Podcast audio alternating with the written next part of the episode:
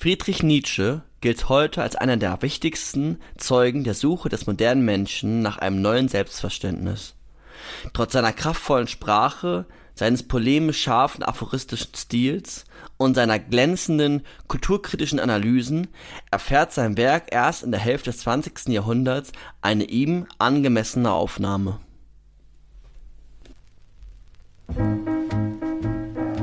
Philosophie to go mit Jona und Michael Drewes.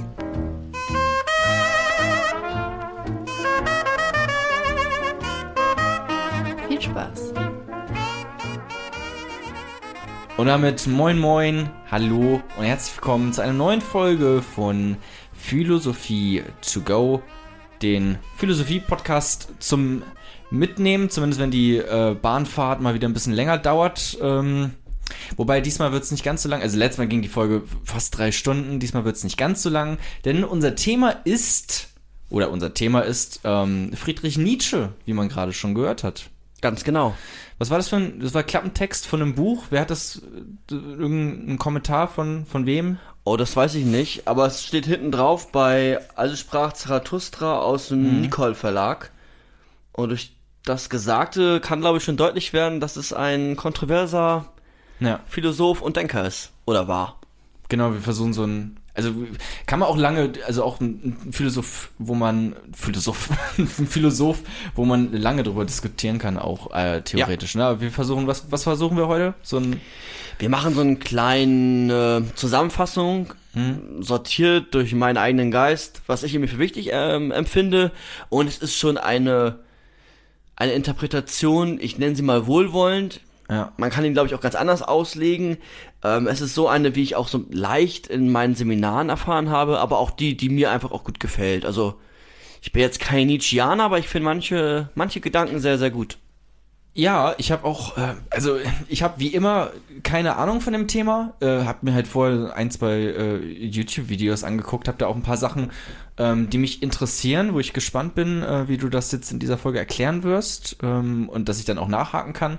Ähm, und ansonsten, bevor es jetzt losgeht mit Friedrich Nietzsche, ähm, noch ganz kurz die Formalitäten. Ihr könnt natürlich bei iTunes äh, eine Bewertung hinterlassen, je nachdem, wie euch das Ganze hier gefallen hat. Ähm, das wäre super cool. Und ähm, ihr könnt auch äh, in der iTunes-Bewertung oder sonst irgendwo bei WordPress uns gerne einen Kommentar hinterlassen mit äh, Vorschlägen für die nächste Folge oder was können wir besser machen, was können wir anders machen, wie findet ihr das Ganze, habt ihr irgendwie Feedback oder sowas, das könnt ihr alles da lassen. Ähm, und sonst haben wir auch noch den äh, direkten Kommunikationsweg per E-Mail-Adresse philosophie2go at gmail.com oder ihr schreibt mich bei ähm, Twitter oder Instagram einfach direkt an at Jona was geht. So, und dann können wir, dann leite ich einfach die Fragen an Micha weiter und dann äh, schnacken wir da äh, gemeinsam drüber, über das, äh, was ihr uns da so schreibt. So, Mir ist gerade aufgefallen, der Podcast heißt ja Philosophie to go. ja. Ähm, also mein Instagram-Profil ist ähm, nicht öffentlich, aber man könnte trotzdem auf den Namen sehr leicht kommen, denn ich heiße äh, Micha to go. Fällt mir gerade so auf. Also, Genau. du- Also, hm? Es äh, Schicksal vermutlich, ja. Alles führt auf diesen einen Moment zurück, ja. Deswegen, jetzt kennt ihr auch Michas Instagram-Account, also sch äh, schickt ihn möglichst viele Freundschaftsanfragen, äh, damit er was zu tun hat. gerne über Jona. Ähm, Er macht den Vertrieb, ist ich mache den. Vertrieb, ich mache hier das, das Mediengeschehen, das, ja, das Organisatorische. So, aber dann kommen wir mal zu dem Inhalt, den du vorbereitet hast. Und zu Friedrich Nietzsche. Genau, also heute wird es darum gehen, Friedrich Nietzsche ein bisschen, bisschen besser kennenzulernen, seine Gedanken und Ideen.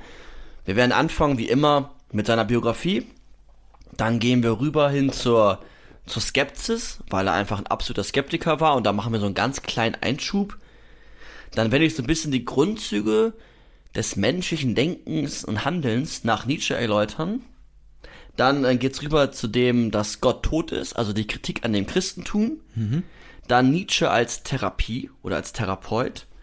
Und das alles aus der Sicht der Moralität. Also wir werden uns im Speziellen um Moral beschäftigen, mit dem Thema der Moral. Okay. Nietzsche hat auch etwas zur Erkenntnistheorie gesagt Ja. ähm, oder zu ganz anderen ähm, philosophischen, relevanten Themen, aber es geht heute um, um Moralität. Und der Abschluss wird damit einhergehen, dass wir vielleicht, was nicht, kritisieren oder auch nochmal zusammenfassen oder Philosophieren vielleicht ja auch. vielleicht auch nochmal philosophieren. Und ganz am Ende habe ich noch, ähm, ja, was ganz, ganz, ganz Kleines vorbereitet, aber das ähm, erfahrt ihr und Jona am Oh, Ende. Eine Überraschung. Oh, na, Nichts. mal gucken, ob das drin bleibt oder ob das rausgestellt wird. Je nachdem, was es für eine Überraschung ist. Ähm, aber okay, klingt gut soweit. Ähm, ich bin gespannt. Womit ging's los? Mit äh, biografischem? meinst? Genau, Biografie. Ja. Also, Jonas, Jonas streckt sich. Ich strecke mich, ja. Ja, mache ich auch, wenn ich äh, nicht rede. Also Friedrich Nietzsche ist äh, in Deutschland geboren, 1844 bis 1900. 56. Er ist 56 Jahre alt geworden. Ähm, hätte auch gerne älter werden können. Hätte er noch ein paar Warte, Kriege wann mit ist er geboren? 1800 44. und bis 1900 was? 1900. Bis 1900. Ah, okay. Okay, ich habe gerade Zahlendreher. Okay. Also 56 Jahre. Wenn er älter geworden wäre, hätte er noch ein paar Kriege miterlebt. Ja. Konnte er leider nicht. Ja. Ähm, Friedrich Nietzsche war Sohn eines Pastors, war wie viele Philosophen zu seiner Zeit ein Wunderkind, ein absoluter intelligenter Denker schon in jungen Jahren. Das war ein ähm, äh, evangelischer Pastor, ne? Das Ganz war, genau. Ja. Okay. Hat dann Philologie studiert. Das ist sowas wie, Sprachwissenschaft? genau, die sich mit aber mit alten Sprachen beschäftigen, alten Texten. Latein. Ja, zum Beispiel auch sowas wie Hieroglyphen. Ja, oder die Übersetzungen von, weiß nicht, Sokrates, na, Sokrates, von Platon oder was auch immer. Ah, okay. Ja. Ähm, also es ist eine Sprach- und Literaturwissenschaft, Hm. aber mehr auf altertümliche Texte. Und ist dann auch direkt nach seinem Studium, früher war es wohl möglich, ähm, unsere Professoren würden den Kopf schütteln, der ist dann direkt nach dem Studium Professor geworden, auch für Altphilologie ähm, an der Universität. Also ich weiß nicht mal, ob er eine Doktorarbeit geschrieben hat. Er war einfach so ein Wunderkind, dass er sofort als Professor dann ähm, arbeiten konnte. Ich glaube, ähm, also ich habe mir kurz vorher noch einen Wikipedia-Artikel durchgelesen. Ich glaube, er war da äh, 24 Jahre alt, wenn Ja. ich mich nicht äh, recht irre. Ja. Genau. Ja. Also, also, also Genie so dann, ne? Wenn du mit 24 einen Professor hast, ist das schon, schon krass. Du hast noch ein Jahr dann, ne? Ich hätte, ja, in einem Jahr bin ich 24, äh, Doktortitel, Professor wird knapp. Ja, ganz genau. Also sehe ich auch nicht bei dir. Und dann ist, hat er seine Professur niedergelegt, 1879. Ähm, man muss dazu sagen, dass er schon immer recht krank war. Viele Krankheiten hat, einfach ein sehr schwächlicher, gebrechlicher ähm, Mann war. Wenn man Friedrich Nietzsche, er hat auch so einen ganz bekannten Schnurrbart immer. Also wenn Ja. man so, vielleicht hat man jetzt noch nicht so, wer ist eigentlich Friedrich Nietzsche? Wenn ihr mal einen Philosophen gesehen habt mit einem ganz großen Schnauzer, das ist Friedrich Nietzsche Ja. gewesen. Und ähm, worden auch 1884 ist dann wieder erkrankt, ist dann, hat dann seine Professur niedergelegt zuvor, ist dann 89 zusammengebrochen und ähm, 1900 ist er verstorben. Also es hat einfach eine, ja, einen, einen großen Leidensweg gehabt bis zu seinem Tod dann. Und gegen Ende dann ja auch noch so, ähm, war er in einer Anstalt oder irgendwie sowas? Also war ja auch dann nicht nur, war ja auch so physische, äh, psychische. Ja, aber ich glaube, dass er zu Hause gestorben ist. Okay, aber er war schon so ein bisschen Mischugge, wie man, wie man so schon sagt, oder? ja, der Dann hatte einiges. Dann. Ähm, aber halt nicht nur, nicht nur physische Nee, nee, nee, Leiden, ja. das auf jeden Fall auch. Ich Nee. glaube, ganz arge Kopfschmerzen oder sowas immer mal wieder gehabt. ja, äh, Migräneanfälle, starke ja. Migräneanfälle. und dann halt ähm, später so ein bisschen verrückt geworden. bisschen verrückt, ne? Wutausbrüche, ähm, ist einfach zusammen, zusammengebrochen. Es gibt auch so ganz, ja, Mythen noch um seinen Tod, aber Ja. er ist einfach ein Mensch, der einen Leidensweg hinter sich hat und das auch in seiner Philosophie wiederzufinden ist. Es ist irgendwie, er ist einem, einem Pferd um den Hals gefallen oder sowas. Ja, das ist eine ne? von den Geschichten, die ich meine. Ja, ja. Das ist auch, finde ich immer ähm, interessant, auch so biografisches, weil das war ja, weiß nicht, es ist, man, man denkt so über den Philosophen nach und hat irgendwie gar nicht so den Bezug, weil es einfach schon so lange her ist, aber stellt euch mal irgendwie vor, dass diese Person einfach jetzt lebt, zu der Zeit, wie sie halt jetzt ähm, gerade ist, so und dann halt so verrückt wird und irgendwie irgendein Pferd um ihr Hals fällt oder irgendwie sowas. Das ist äh, interessant auch, um dann ähm, sein ganzes Werk irgendwie einzuordnen, finde ich. Ja, genau. Und wenn man nochmal überlegt, also er ist auch eigentlich erst vor 120 Jahren gestorben. Ja. Also, Noch nicht so lange her. genau. Also, Ja. weiß nicht, vor zwei Generationen so. Ja. Das geht eigentlich echt. Also, die ist, ist gar nicht so weit weg. Dann ist es so, dass Nietzsche äh, innerhalb seiner Philosophie ähm, ein absoluter Skeptiker war. Er hat erstmal sehr, sehr, sehr, sehr viel hinterfragt und im Speziellen ähm, die Moral und die Religion zu seiner Zeit und über seine Zeit hinaus. Und hat dann nochmal, ähm, also er hat sich auch nicht als Mensch gesehen, sondern als Dynamit und hat sehr ausufernde mh, Sprache gewählt, um auch ähm, ja, anzuecken um eine Form auch von einer Bekanntheit zu bekommen. Und am bekanntesten ist er dann wohl leider Gottes dadurch geworden, dass viele seiner Schriften im Zweiten Weltkrieg ähm, als Legi Legitimation für gewisse Handlungen verwendet worden und auch gewisse Begriffe von ihm ähm, ja sich da wiederfinden. Aber darauf kommen wir vielleicht noch, außer du möchtest jetzt schon was dazu sagen. Nö, also wenn wir später darauf kommen, dann ähm, reden wir dann nochmal darüber. Also es geht halt um die Nazis, kann man vielleicht schon mal So ein bisschen. vorwegnehmen. Ja. ja. ja. Wobei ich betonen möchte, dass es schon so eine Interpretation heute ist, die ja ihn nicht als Nazi sehen kann. Ja, ja, also, also heute ist eigentlich, glaube ich, Konsens, dass, dass Friedrich Nietzsche selbst nicht so getickt hat, aber das ist halt missbraucht wurde. Aber gehen wir, kommen wir gleich nochmal äh, dazu, äh, weil du das eben meintest, auch mit dem Dynamit. Er, äh, da gibt es ja auch den Spruch dazu, ich glaube, mit dem äh, Philosophie mit dem Hammer oder irgendwie, irgendwie sowas. Ähm, d- das ist auch immer so eine Phrase, die in seinem Kontext fällt. Passt vielleicht auch dann dazu. Ja. Genau, und dann hat, also Friedrich Nietzsche, ähm, Skeptiker, hatte eine hohe Bedeutung ähm, der Sprache zugestellt und hat gesagt, die Sprache verschleiert die Welt, die Sprache verschleiert die Wirklichkeit und wir erschaffen durch die Sprache uns eine Welt oder uns unsere Welt. So ein bisschen Kant weitergedacht und zwischen Kant und Nietzsche ist noch Schopenhauer einzuordnen, der auch davon spricht, dass die Welt ähm, oder wie wir die Welt wahrnehmen, alles Vorstellung ist. Ähm, und dann kann man auch sowas wie Konstruktivismus dazu zählen. Also wir konstruieren in uns durch die Sprache die Welt. Wir haben ja auch, wir haben ja schon eine, äh, eine Folge aufgenommen zum Thema Was ist Sprache? Ähm, dann über Wittgenstein viel geredet. War Wittgenstein, war, kam das vor oder nach Nietzsche? Nach. Nach Nietzsche, Ja. okay. Weil man merkt das schon auch in der Philosophie, dass so gewisse Gedanken irgendwie immer wieder auftauchen. Auch das mit der Sprache und Ja. ähm, dass Sprache nicht die Wirklichkeit eins zu eins abbildet, sondern ähm, ähm, ja, das ist halt, ja, also das, was du gerade gesagt hast. Ich will jetzt nicht, wenn ich jetzt irgendwas dazu sage, dann kommt direkt wieder, naja, aber so ist er, hat er es eigentlich nicht gemeint. Deswegen. Ja, du kannst aber ruhig alles sagen. Also sag, ich kann ja, Ja. auch, also sag einfach, wenn du irgendwas hast. Ja. Also jetzt für den nachfolgenden Zeitraum heute. Also das Sprache auf jeden Fall nicht eins zu eins das abbildet, ähm, wie es wirklich ist in der Realität. So, das ist ja ein Gedankengang, den man jetzt schon öfter gehört hat. Ja, ganz genau. Und auch so grundsätzlich nochmal eben, weil du es gerade gesagt hast. Begriffe sind für Philosophen unheimlich wichtig. Und Ja. wie wir jetzt sprechen, jeder Satz sollte eigentlich so formuliert sein. Deswegen habe ich die ganze Zeit Angst immer ein bisschen. Genau, und ähm, auch für alle anderen, nimmt euch die Angst. Ich habe die auch immer noch in manchen Seminaren, aber einfach drauf losdenken und keine Angst haben zu denken. Und Ja. dann auch vor Problemen zu stehen, auch Kritik anzunehmen, aber auch sich einfach mal zu trauen, ja, was zu sagen. Und wenn dann Gegenwehr kommt, dann drüber nachzudenken. Und auch nur, weil jetzt ich hier Philosophie studiert habe, habe ich nicht äh, mehr Wissen als Jona oder bin intellektueller.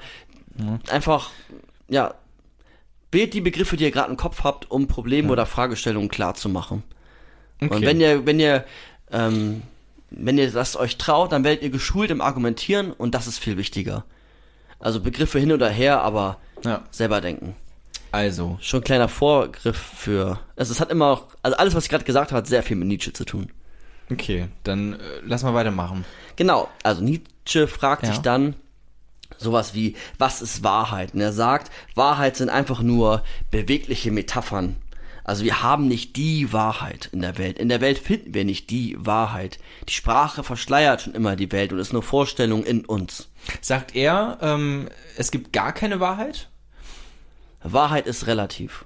Ist relativ. Ja, so würde ich das verstehen. Aber, aber gibt es schon irgendetwas, worauf sich unsere Hm. Wahrheit, die wir über die Welt uns konstruieren, wenn ich das dann jetzt so sagen will, ähm, wo sich das drauf bezieht? Weil es gibt ja auch so radikale Konstruktivisten, die sagen, alles ist nur, äh, wir leben quasi in der Matrix oder irgendwie sowas und alles ist nur ein Konstrukt. Ähm, und es gibt gar, gar keine wirkliche Realität. Aber ist er so einer oder sagt er, Also er würde, glaube ich, immer das pragmatisch äh, betrachten, dass wenn wir in der Welt leben und die Welt jetzt so wahrnehmen, also er war auch ein Philosoph, der die Sinne sehr in den Vordergrund gestellt hat und den, den Leib, den eigenen Körper, darauf kommen wir noch, dann würde ich nicht sagen, dass er jetzt äh, nur, dass wir annehmen sollten, dass wir in einer Matrix leben und dann es irgendwelche, weiß ich nicht, Handlungsmaxime dadurch entstehen. Weil Dann können wir ja alles machen oder auch nicht alles machen. Aber er würde sagen, ähm, ja, die Wahrheit gibt es nicht. Das ist eine Illu- Illusion, ähm, die wir uns selber geschaffen haben. Mit der Sprache. Genau, Ja. mit der Sprache und dann auch durch gewisse Institutionen, die diese Wahrheiten dann postulieren, nach vorne gebracht haben und an dem wir dann einfach glauben. postulieren heißt nach vorne bringen? Oder was heißt postulieren? Postulieren ist nicht nach vorne bringen, aber Aufmerksamkeit Ja. ja, Ja? schon Aufmerksamkeit generieren, aussprechen. Perfekte Übersetzung weiß ich jetzt aber auch nicht. Ich versuche nur immer die Fremdwörter so ein bisschen zu übersetzen, damit man ähm, das ja. auch mitnimmt. Ja, aber das ist erstmal so zentral. Er als Skeptiker, die Sprache, die Wirklichkeit verschleiert und er will das jetzt irgendwie alles aufbrechen. Also er will diese ganzen dogmatischen, Ja, aber wenn du sagst, die Wirklichkeit verschleiert, heißt ja schon, dass er auch denkt, es gibt eine. ach so, dann habe ich sehr gut aufgepasst. Nee, also eine Wirklichkeit an sich, es ist mh, ja eine Wirklichkeit, die wir in uns konstruieren, so würde ich das sagen, in uns als Vorstellung.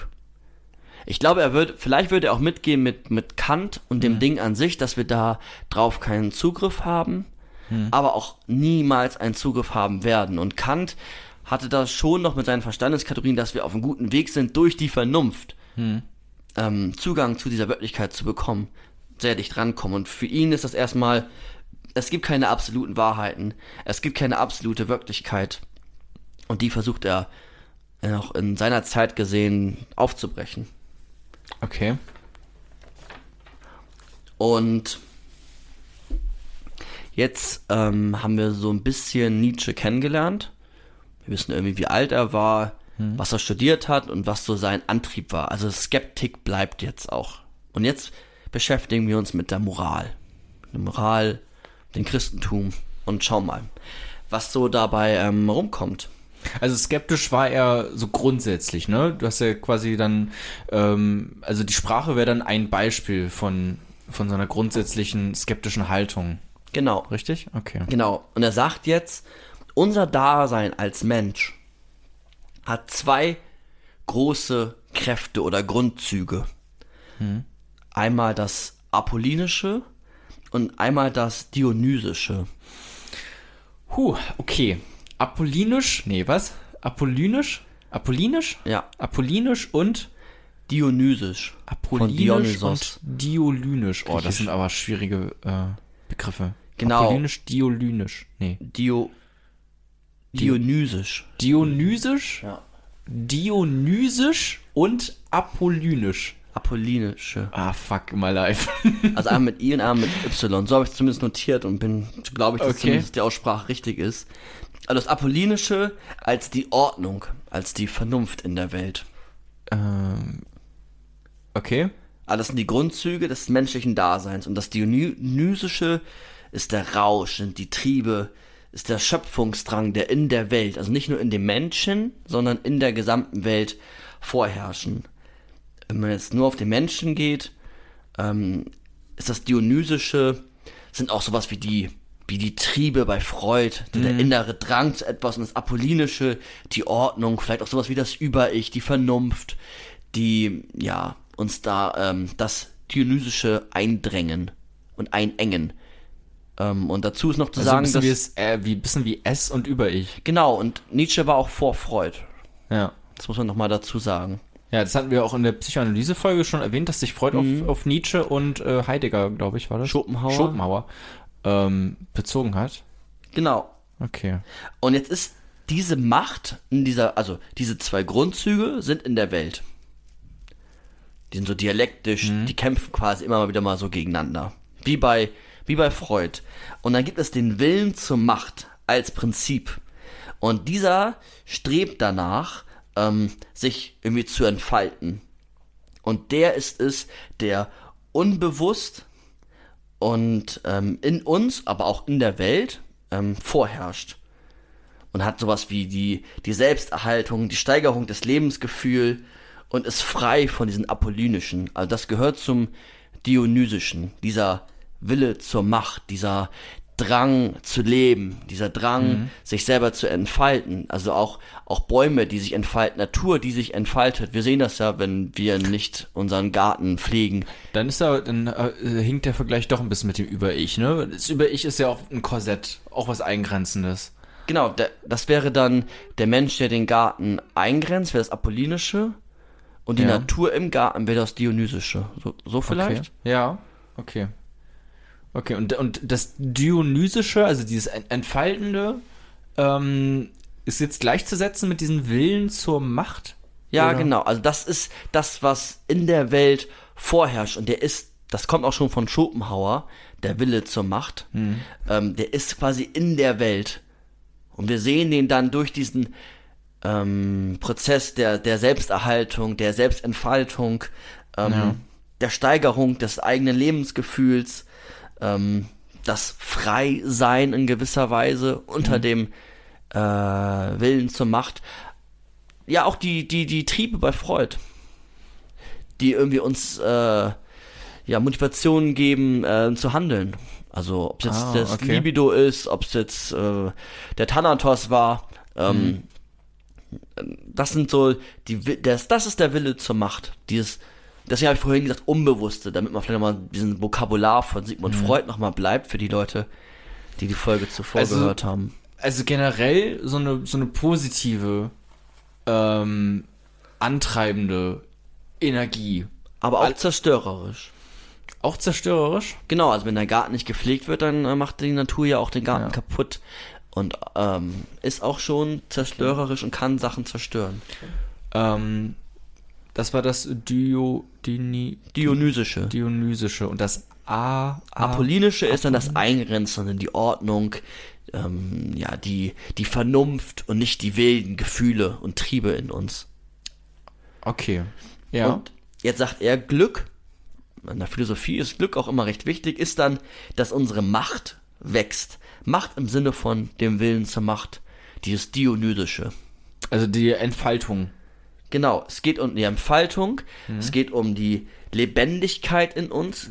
Das sind auch so Begriffe, die man auch gerne mal in so ähm, Predigten hört. Ähm, Im evangelischen Predigten, sowas wie Lebendigkeit, das finde ich so ein, das ist so ein fast schon christlicher Begriff. Also zumindest habe ich den schon öfter mal gehört, wenn ich mir Predigten angehört Es hat habe. auch gerade alles sowas sehr ähm, so metaphysisch, so ähm, romantisch vielleicht auch irgendwie so ein bisschen, ne? Künstlerisch, ja. Ja. Da kommen wir auch noch zu sprechen, warum er das gewählt hat, so eine Sprache. Also mein, meine Interpretation zumindest davon.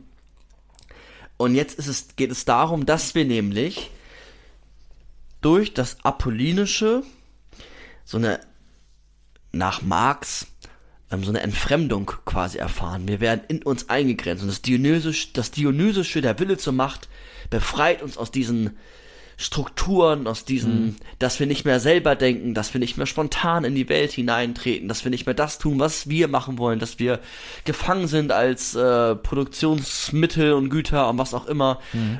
Und dass wir dann durch den Willen zur Macht dieser Entfremdung entgegentreten können, ist nach ihm Glück.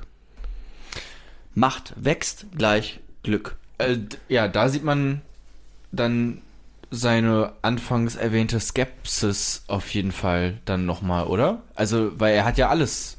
Oder also das wir sind ja überall in irgendwelchen ähm, apollynischen ähm, Korsetten gefangen. Ähm, das ist ja dann, also egal ob im Job oder dann halt auch äh, Religion, was ja damals vermutlich auch nochmal stärker vertreten war als jetzt noch heute. Ähm, also da, wenn du jetzt diesen Gedankengang fortführst, musst du ja alles dann hinterfragen oder alles, dich von allem losmachen eigentlich. Ganz genau. Kommen wir auch noch hin und Ja. es ist genau auch ein Vorhaben, was Nietzsche ähm, in seiner Philosophie hat. Für die Okay. Menschen hat. Klingt erstmal cool, aber klingt auch gefährlich ein bisschen. So ein bisschen. Also halt so, ja, aber reden wir vermutlich, also lass erstmal weiter Ja, äh, reden aber und dann es können wir ist- später darüber diskutieren. Es ist auf jeden Fall genau das. Es ist irgendwie Mhm. cool, aber auch irgendwie gefährlich. Ich versuche immer das irgendwie Coole für mich mitzunehmen. Ja, das ist, also klingt auch sehr anti-autoritär, so ein bisschen, Ja. ne? So ein bisschen so 68er, ähm, so wir haben keinen Bock auf Autoritäten, ähm, wollen uns, äh, uns selber entfalten und so Hippietum, so ein bisschen vielleicht auch. Ja, wobei, Also klingt das jetzt Ja, auf ja, jeden doch. Fall. Ja, ich will jetzt genau. nicht sagen, dass äh, Nee. nee. Nietzsche war ein bisschen ambivalent, irgendwie ein bisschen, äh, aber das klingt jetzt auf jeden ja, Fall das erstmal passt, das passt auch. Und er sagt, wir sind entfremdet durch das Christentum und Gott. Gott, aber Ah. nicht nur im Sinne von dem christlichen Gott, den abrahamitischen Gott oder welchen Gott auch immer, Mhm. sondern auch den Göttern der Antike. Also seit Sokrat, nee, seit Platon ist die Philosophie quasi zerstört worden durch Platon, Mhm. der die Vernunft immer wieder im Zentrum gestellt hat und dann auch immer wieder im Zentrum stand und nämlich dieses Dionysische, dieser Wille zur Macht überhaupt keinen Raum gefunden hat innerhalb der Philosophie. so. Wegen der Vernunft? Ja, wegen okay, der also er würde sogar sagen, nicht nur das, das Christentum oder Religion oder sowas schränken uns ein, ähm, sondern sogar die Vernunft schränkt uns ein. Genau, die Vernunft schränkt uns auf jeden Fall ein und, und versucht diese, diese Ordnung herzustellen. Ja. Vernunft schränkt uns ein und was dann auch ähm, mit ähm, auch sowas wie, wie Platon, der an ein weiteres Seelendasein geglaubt hat, das hatten wir auch Ja. in der zweiten Folge, oder das Christentum, was an das Jenseits glaubt. Das sind alles ähm, Aspekte von, von Theorien, die ihren Hauptgegenstand bei der Seele sehen. Also auch Platon, der gesagt, der, der davon ausgegangen ist, dass wir, dass unser Glück danach definiert ist, dass wir ähm, unser Seelenleben danach ausrichten, dass wir äh, im Denken, im, im Denkprozess sterben lernen, in der Philosophie sterben lernen. Und dass wir dann irgendwie ins, in die Ideenwelt oder im Christentum ins Jenseits kommen. Aber die richten dann ihre Moralen oder ihre Theorien, wie der Mensch gut leben soll, danach aus, nach etwas Übergeordnetem. Und er sagt, nee, die Seele, erstmal existiert die gar nicht und wir schauen da drauf auf unser jetziges Leben, auf unseren Leib. Leib-Seele, Problem hatten wir. Er bleibt davon reiner Materialist, reiner, ähm, ja, äh, wie heißt das noch, Atheist, dass man sagt, der Leib ist zentral und nicht die Seele, nicht das Jenseits, sondern das Hier und Jetzt. Ähm, okay, ja, ja, das ist erstmal, ja. Ja, und dann geht er weiter, weil er auch in einer sehr stark ähm, christlich geprägten äh, Umgebung gelebt hat und groß geworden ist, dass er das Christentum für sehr vieles, wie der Mensch zu der Zeit lebt, ähm, verantwortlich gemacht hat. Das ist jetzt der nächste Punkt. Gott ist tot, Christentum. Gott ist tot, ja, das ist auch ein, äh, so ein Satz, den man Nietzsche zuschreibt. Genau. Ja. Und ähm, also er geht davon aus, dass das Christentum den Menschen verweichlicht hat. Das Christentum hat irgendwie ist äh, dogmatisch und äh, vertröstet immer auf das Jenseits, was ich eben gerade auch schon erwähnt habe. Ähm, dann ist es so, dass die die die Christen selber gar nicht nach dem leben, was eigentlich irgendwie in der Bibel steht und äh, heucheln sich selber etwas vor. Er war ja auch total bibelkundig, ähm, Friedrich Nietzsche. Er hat ja auch äh, Theologie am Anfang studiert. Genau, ne? und dann habe ich abgebrochen, ne? Das weiß ich nicht. Weiß ich auch nicht. Bestimmt, weil sonst hätte er nicht so schnell seinen, äh, seine Professur in, The äh, in Philologie äh, Ja. machen können. Glaub, Sicherlich. also weiß ich auch nicht genau, aber glaube ich jetzt mal. Und er sagt, damit beginnt ähm, mit diesem Gottglauben, nicht nur Christentum, aber auch Christentum, die Schwäche in der Geschichte. Er Mhm. benutzt immer sehr harte Wörter. Und auch der zur, Hammer, der. Ja, ja, genau. Auch um eine Radikalität aufzuzeigen. Also das ist die Schwäche in der Geschichte. Sowas wie Moral, Tugenden, Werte, die kommen irgendwie von, von Göttern, von Gott. Und davon hält er überhaupt nichts. Weil wir einmal durch des, den Glauben an eine Seele und das Jenseits unser Leib opfern. Wir haben gar nicht mehr unseren Körper, unser Hier und Jetzt im Zentrum, unsere Existenz jetzt. Und wir opfern durch dieses Apollinische ähm, unseren eigenen Willen, auch den Willen zur Macht. Die werden aufgeopfert durch, ich will noch den Punkt zu Ende bringen, dann kannst du gerne was sagen, durch die Moral und die Moral erlernt durch Gewohnheiten. Und Gewohnheiten sind für ihn auch eine Form bei Menschen, die zur Wesensbest- Wesensbestimmung gehören. Also Moral ist für ihn nur reine Gewohnheit, kein Selberdenken mehr, einfaches Übernehmen von Konventionen, die rechtfertigt sind durch das Christentum. Bleiben wir jetzt mal beim Christentum. Durch äh, das Evangelium. Ähm, ja, also er ist, er ist weiterhin äh, skeptisch dem, den, den Religionen äh, gegenüber und dann die Moral, die da mitkommt, ähm, weil die halt dieses, dieses freie Entfalten, dieses Wille zur Macht ähm, eingrenzen. Aber was ist denn, also, ja, ich weiß nicht, w- willst du jetzt noch, noch weiter was sagen oder, oder können wir da direkt philosophieren? Weil, also ich finde, also so er stellt es jetzt schon auch sehr negativ dar, ne? So, weil du brauchst ja auch irgendeinen Anhaltspunkt. Oder würde er sagen, einfach nur das äh, Übernehmen von, ähm, von so moralischen Werten ist ähm, das Problem, aber was ist, wenn ich mir selber Werte? Ja, da kommen wir gleich zu. Okay. Ja, das ist genau das, was, was er vorhat. Ah, okay. Selber Werte setzen. Deswegen dieses ähm, Ja, jetzt, ich erinnere mich auch, jetzt kommt gerade auch wieder was hoch, ja, ähm, was ich schon mal irgendwo gelesen habe. Aber okay, dann kommen wir gleich noch zu. Okay, dann wird es da auch nochmal interessant. Ja, weil das der Christen oder das Christentum irgendwie das richtige Leben vorschreibt. Das Ja. Christentum schreibt die Moral vor. Aber nicht nur das Christentum, auch Aristoteles mit seiner Mhm. Tugendethik, nikomantische Ethik, äh, schreibt dir dein Leben vor. Und das geht dann so weiter über wen auch immer. Über die ganzen Moralitäten. Ob jetzt Utilitarismus war, was wir hatten, ob es, weiß nicht, Kant ist, ähm, mit seiner Pflichtenethik. Ja. Die schreiben uns unser gutes Leben vor und verneinen eigentlich das Dionysische und haben das Apollinische, die Ordnung ähm, irgendwie im, im Fokus. Und er sagt jetzt, naja, Gott, wer ist Gott? Menschen haben Gott erschaffen, sagt er. Gott ist irgendwie dafür da gewesen, um gewisse Phänomene zu erklären. Gott ist ähm, eine Projektion von uns auf irgendeine Gestalt, die auch irgendwie, weiß nicht, wenn es uns schlecht geht, mal wie Leid mindern kann. Ähm, aber, und das ist immer noch dieses schwächliche Denken. Also er sagt auch schwächlich, wirklich. Schwächliches Denken, weil wir unsere Komplexität so stark reduzieren dadurch, dass wir nicht mehr ins Selberdenken kommen. Und dann, und dann kannst du auch gerne was sagen, wenn du möchtest. Ähm, also wie gesagt, er übertreibt absichtlich gerne, sagt er, Gott ist tot. Er sagt, Gott ist tot.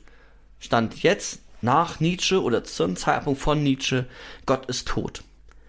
Wa ähm, warum sagt er das? Genau, er sagt das, weil, also erst einmal ist zu sagen, wer tot ist, hat mal gelebt. Das kann man erstmal sagen. Also Gott ist tot heißt ja auch, dass Gott mal gelebt hat. Ja. Es gab also einen Gott vor Nietzsche. Aber durch, durch den Tod Ja. Gottes als ein Ereignis in der Welt, als das Ereignis vielleicht sogar in der Welt, würde er sagen, ähm, wird Gott nicht wieder lebendig. Und Gott im Sinne von ähm, den ganzen Konventionen, Moralen, Vorschriften, die das Christentum über den Menschen ähm, gebracht hat. Geht er da aber dann so weit, auch nicht nur das Christentum jetzt zu meinen, sondern dann auch sowas wie Platon und, und Ja, also, absolut. das fällt auch alles unter seinem Gottesbegriff. Also alles, was einen irgendwie in so ein Korsett, Korsett äh, von Moralitäten drängt. Ja, Das reißt er quasi auf und sagt, das, okay, weil man hätte ja auch denken können, äh, Gott ist tot, analysiert er einfach wegen, ich weiß nicht, wann hat Charles Darwin gelebt? Doch auch um die Zeit etwa, oder? ja, So, das hätte ja auch sein können, dass er einfach, okay, so, deswegen ist Gott tot, weil, also hat er vielleicht auch mit reingespielt, ich weiß nicht, aber ähm, wenn das dann so ganz allgemein auf Moralität ähm, ähm, äh, äh, äh, projiziert, dann ähm, ist es noch mal eine andere Dimension. Aber jetzt interessiert mich natürlich, was, also, wenn Gott tot ist, what now? so, also was jetzt?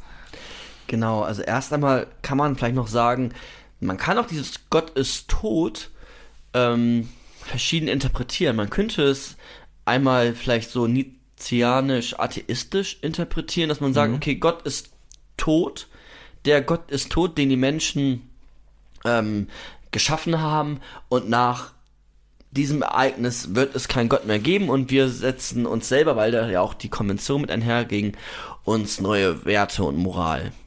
Man könnte es auch christlich interpretieren, dass man sagt, okay, Gott ist tot und ähm, wer tot ist, hat mal gelebt Ja.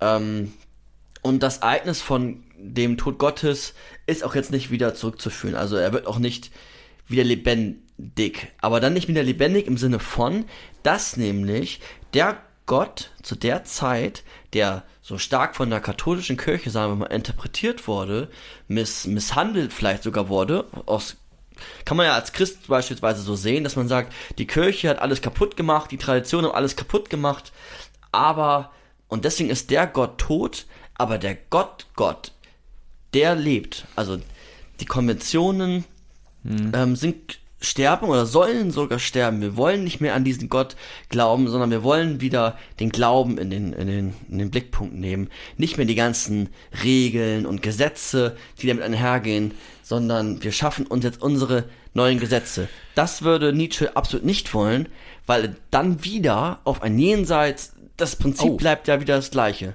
Das Prinzip bleibt, die würden sich sofort wieder da drin wiederfinden. Das, die Strukturen würden nämlich ja gleich bleiben bei, bei einem Christ, der sagen würde, okay, wir nehmen diese ganzen beschissenen Rituale, sagen wir mal aus der katholischen Kirche oder Hexenverfolgung oder was auch immer, nehmen wir raus und diese ganzen Gesetze, aber trotzdem würden ja diese Grundstrukturen von den Christen immer noch da bleiben. Jenseitsglaube, Seelenglaube, ähm, ähm, Barmherzigkeit, ähm, die Ja. würden ja trotzdem immer noch in dieser Moral wiederzufinden sein. Aber das wäre eine christliche Deutung von Gott ist tot. Also ist mir gerade so, finde ich irgendwie, Ja. ist mir gerade so gekommen.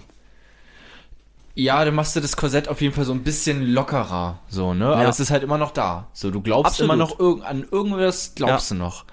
Ähm, aber jetzt ist es ja auch von ihm erstmal, also solange er mir jetzt nicht äh, irgendwie einen, einen besseren Lebensweg an die Hand gibt, hat er mich noch nicht so richtig überzeugt.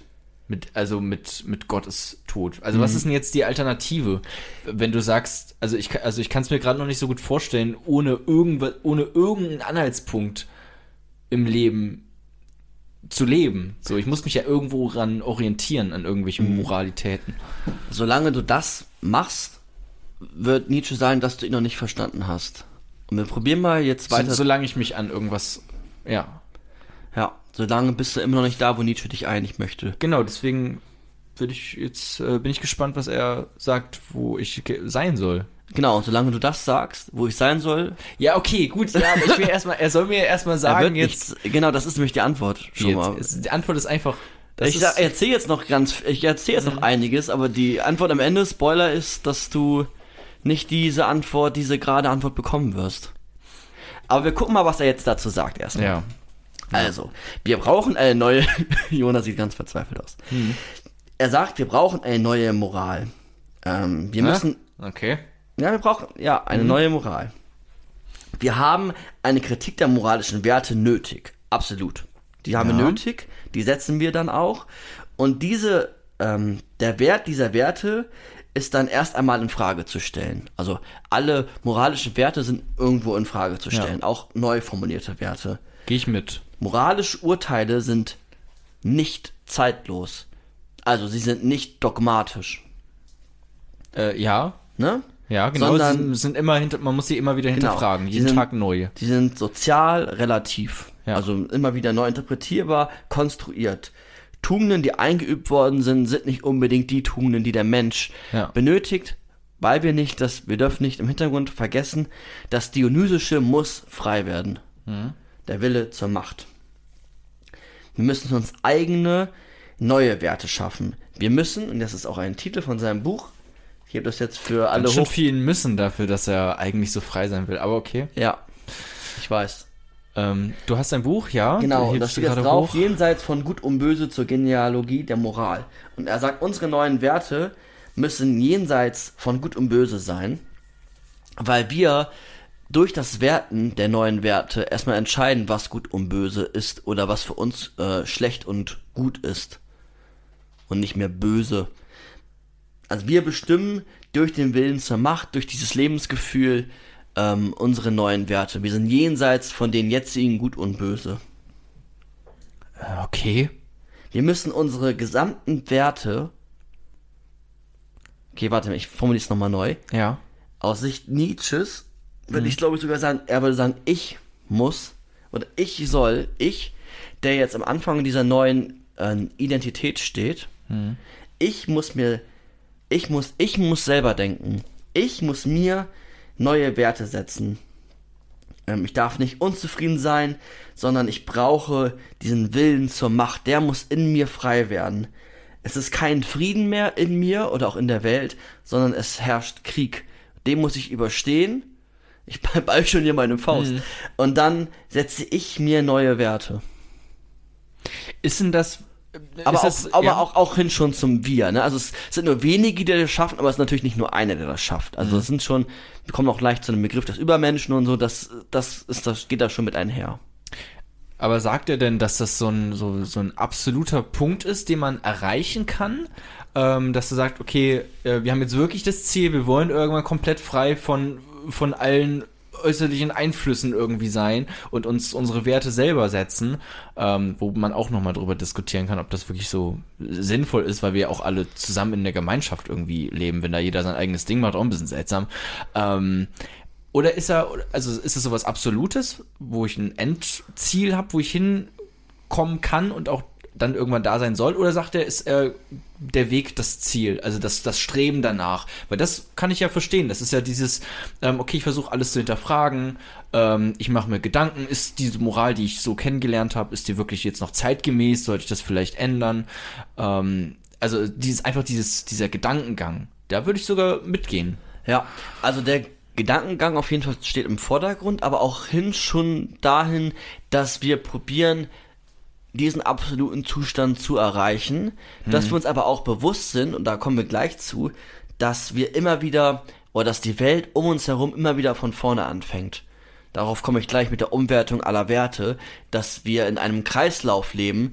Wir anfangen bei Traditionen, die dann irgendwie manifestiert wurden, dann wir uns selber Werte setzen und dann bricht wieder alles zusammen. Wir landen wieder durch die Setzung der Werte, wieder bei Tradition, landen wieder beim Christentum oder bei wem auch immer, setzen uns wieder neuen Werte und das müssen wir dann aushalten.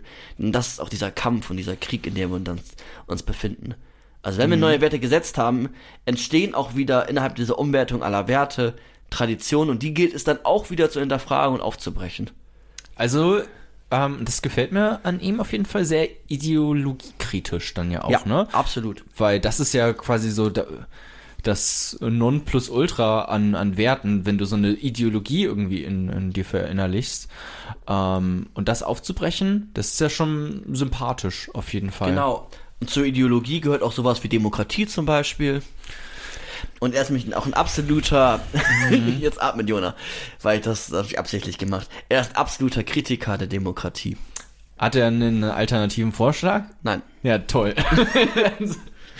Dann soll er mal Es geht, doch, sein alternativer halten. Vorschlag ist, ähm, sich zu trauen, neu darüber nachzudenken, ob es nicht Alternativen gibt und nicht sich Klar. festzuschreiben. Okay, stimmt. Das wäre dann ideologisch, wenn ich sagen würde, Genau. Demokratie ist das Nonplusultra, komme was wolle. Mhm. Ähm, das wäre ideologisch, das stimmt. Aber, also, ja, genau, dann bin ich auch kein äh, Demokratie-Ideologe. Nee, hab ich weil nicht gesagt. Genau, Aber- aber, das wäre ja quasi das, was, Ja. du, was man dann impliziert.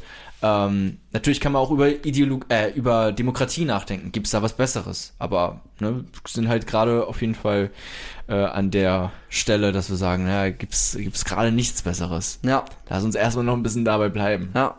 Ich mag auch, bis, also, ich merke auch immer mehr, wie, wer, wie mehr ich dir das hier vortrage, wie mir Nietzsche doch gefällt, zumindest meine Interpretation gerade davon. Ja. Ähm, und er sagt dann, diese individuelle Gesetzgebung ist dieses Fliegen, wohin es uns treibt. Also einfach das zu machen, auch in gewisser Weise, was wir uns dann setzen für unser gutes Leben. Und ähm, es geht nicht mehr darum, eine Züchtigung voranzutreiben, die den Menschen ähm, komplett gleich macht, dass wir alle irgendwie, weiß nicht, unter gewissen Konventionen stringent gleich getrieben werden. Also er ist absolut dagegen, gegen eine Züchtigung einer gleichen Art von Menschen. Ähm, dabei geht der Mensch an sich verloren. Also er ist dann auch schon wie so ein Existenzphilosoph, der sagt, dass der Mensch an sich geht verloren. Die Ordnung, die Struktur, die Vernunft ist so ein großes Korsett, dieses Apollinische, das Dionysische, das eigentlich Menschliche, dieser Lebenserhalt, dieses Lebensgefühl, die Selbstverwirklichung, die gehen total verloren. Was auch äh, bei vielen Philosophen immer wieder hervorkommt, auch bei Rousseau, bei Heidegger später, bei Sartre, zumindest dieser Drang nach, ähm, nach dieser Lebensentfaltung. Ja. Ja. Ähm, und genau, jetzt kommen wir zum nächsten Punkt der, der Gliederung, dass genau das, was ich gerade erklärt habe, ähm, dieses Freiwerden von Nietzsche als eine Form der Therapie sieht. Eine Therapie weg von dem, wie es jetzt gerade ist. Bisschen wie bei Freud, dass man sich selber erkundet, sich selber kennenlernt, sich seines Unbewussten bewusst wird, das Vorbewusste bewusst wird und ähm, ja, sich dann in der Lage ist, reflektiert, selber denkend, neue Werte, Ziele zu setzen, Wünsche. Aber hat er denn auch sowas konkret zu irgendwie ähm, zu so Zusammenleben dann gesagt? Weil das klingt halt für mich sehr ich-bezogen irgendwie. Und natürlich versuche ich mich zu entfalten. Ähm, aber das ist ja auch so das, das, das ewige äh, Ding bei sehr liberalen Leuten, dass halt die, die Freiheit von mir stößt halt irgendwann mit der Freiheit von anderen zusammen und äh, meine Freiheit ist die Unfreiheit von anderen Leuten so, ne? Wenn sich jeder einfach ähm, komplett entfaltet und, und guckt, was, was so schön und richtig für ihn selber ist, ähm, also das klingt auch nach sehr viel Konflikt, was dann einfach entsteht. Hat er da irgendwas zu gesagt? Also, ähm, Und sonst, wie siehst du das? Ja, also erstmal ja, kann ver verstehe ich, was du gerade sagst. Also Nietzsche würde halt, glaube ich, sagen, dass es erstmal darum geht, diesen Prozess für einen selber durchzumachen. Und dieses Dionysische, dieses Freie, jetzt, jetzt wird es halt schwierig, weil man kann das auch dann so schon interpretieren, dass am Ende nur noch die überleben, die sich da irgendwie durchsetzen. Genau, es klingt, also man könnte es so interpretieren, als, als würde das größte Arschloch einfach äh, Gewinnen. gewinnen. So, als, als lasse ich einfach all meine Triebe freien Lauf, ähm, weil das ja mir und meiner Entfaltung am besten tut. Ja, genau. Dann ist natürlich, könnte man vielleicht sagen, meiner, zu meiner guten Entfaltung, zu, da, zu meinem Dionysischen, zu meiner, zu meinem Lebensgefühl Ja. ist die Gesellschaft einfach unheimlich wichtig, ist die Familie unheimlich wichtig und die gehört dazu. Und Freiheit dann im Sinne vielleicht auch, na, das ist kritisch, ne, weiß Ja. ich nicht, aber ich würde es dann vielleicht so auslegen, dass ich sage, naja, Freiheit auch im Sinne von, nicht von Beliebigkeit, sondern dass ich halt den anderen auch nicht äh, vollkommen einschränke. Aber schon auch, äh, ja, gegen ihn ankämpfe. Also ich kämpfe schon wirklich gegen diese Konvention und im Zweifel auch äh, äh, gegen andere Menschen, was auch immer jetzt unter Kampf zu verstehen ist. Aber ob es jetzt verbal ist oder physisch, ähm, Aber es heißt nicht unbedingt, oder man könnte es auf jeden Fall auch so interpretieren, dass es jetzt nicht einfach nur egoistisch, ich bin ein Arschloch mäßig äh, Entfaltung ist, sondern halt auch, ich ähm, nehme Rücksicht auf andere Menschen, weil das, aber dann hat es trotzdem immer noch was Egoistisches, weil ich so mich selber besser entfalten kann. Ja, man, diese Selbstgestaltung des eigenen Lebens ist total zentral. Ja. Was ja auch in der Existenzphilosophie, also ich gebe mir selber die Essenz meiner Existenz. Ich Ja. gebe mir selber das, das Ziel, die Wünsche, wie ich sein will, und das wird mir nicht vorgeschrieben, dass ich so und so bin. Ich Ja. bin nicht irgendwie determiniert, nicht irgendwie festgelegt auf etwas. Und das ist erstmal beim Individuum. Das ist erstmal die Frage nach meinem persönlichen guten Leben, dass man natürlich eingeengt ist in gewisse gesellschaftliche Strukturen, die versucht Nietzsche auch wieder aufzubrechen, damit wir überhaupt in der Lage sind, wieder uns selber zu finden, das eigene Sein, das Dionysische. Ähm, Ja.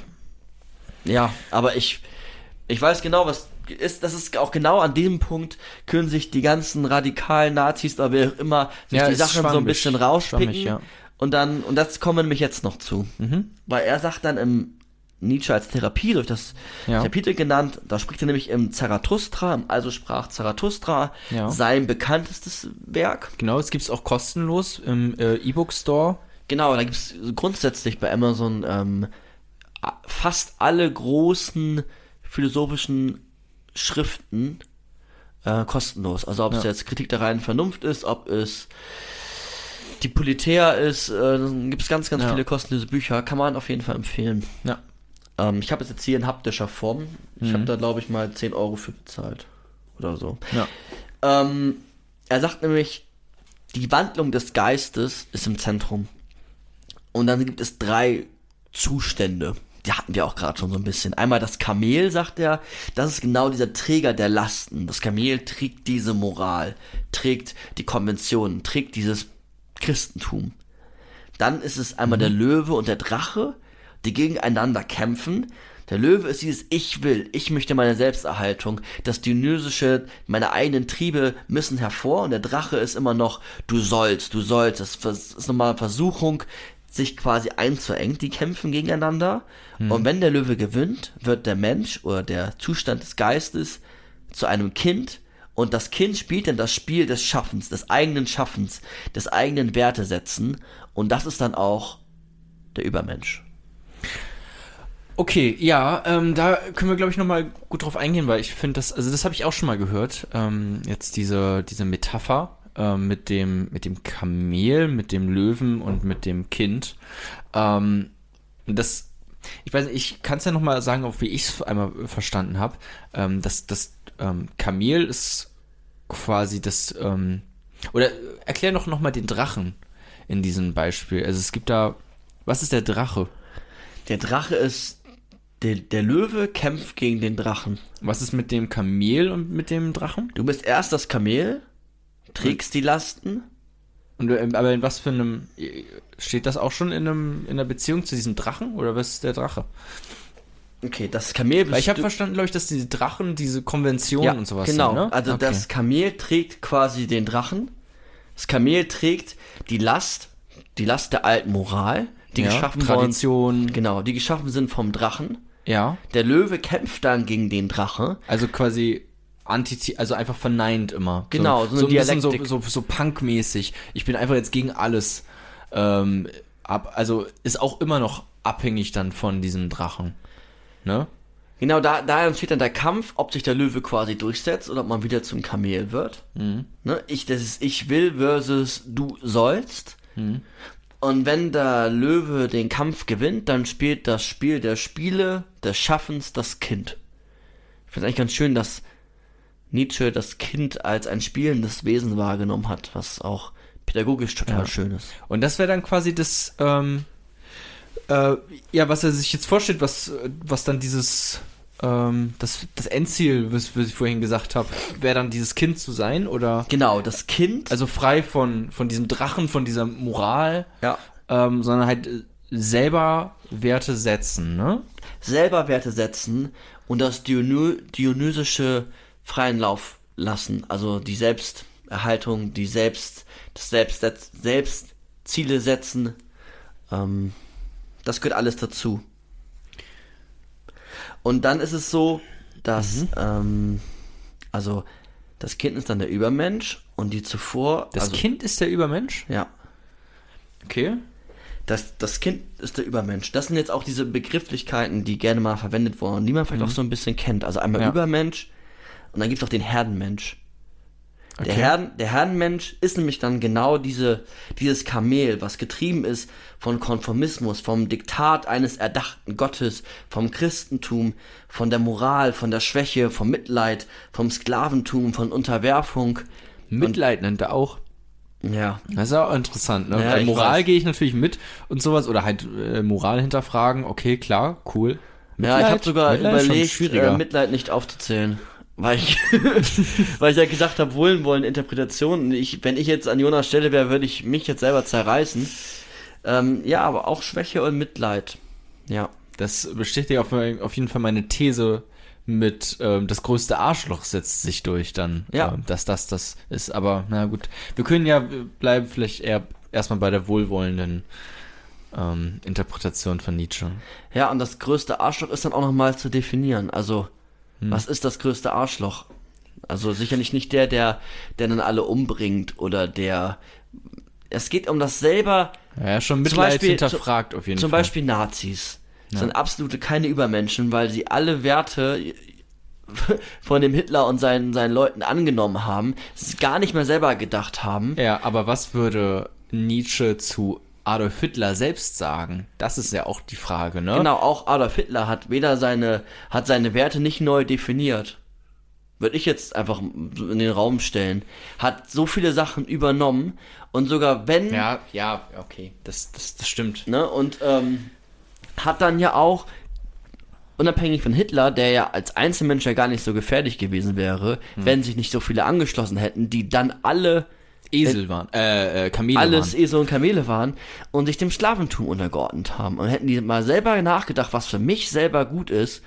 dann wären sie nicht zu den Entscheidungen gekommen, sich einer übergeordneten Macht äh, unter, unterzuwerfen Ja. und wären nicht mehr in dieser Sklavenmoral leben. Also man kann mit, mit, also das kann man auf gar keinen Fall mit Nietzsche ähm, das Nazireich legitimieren.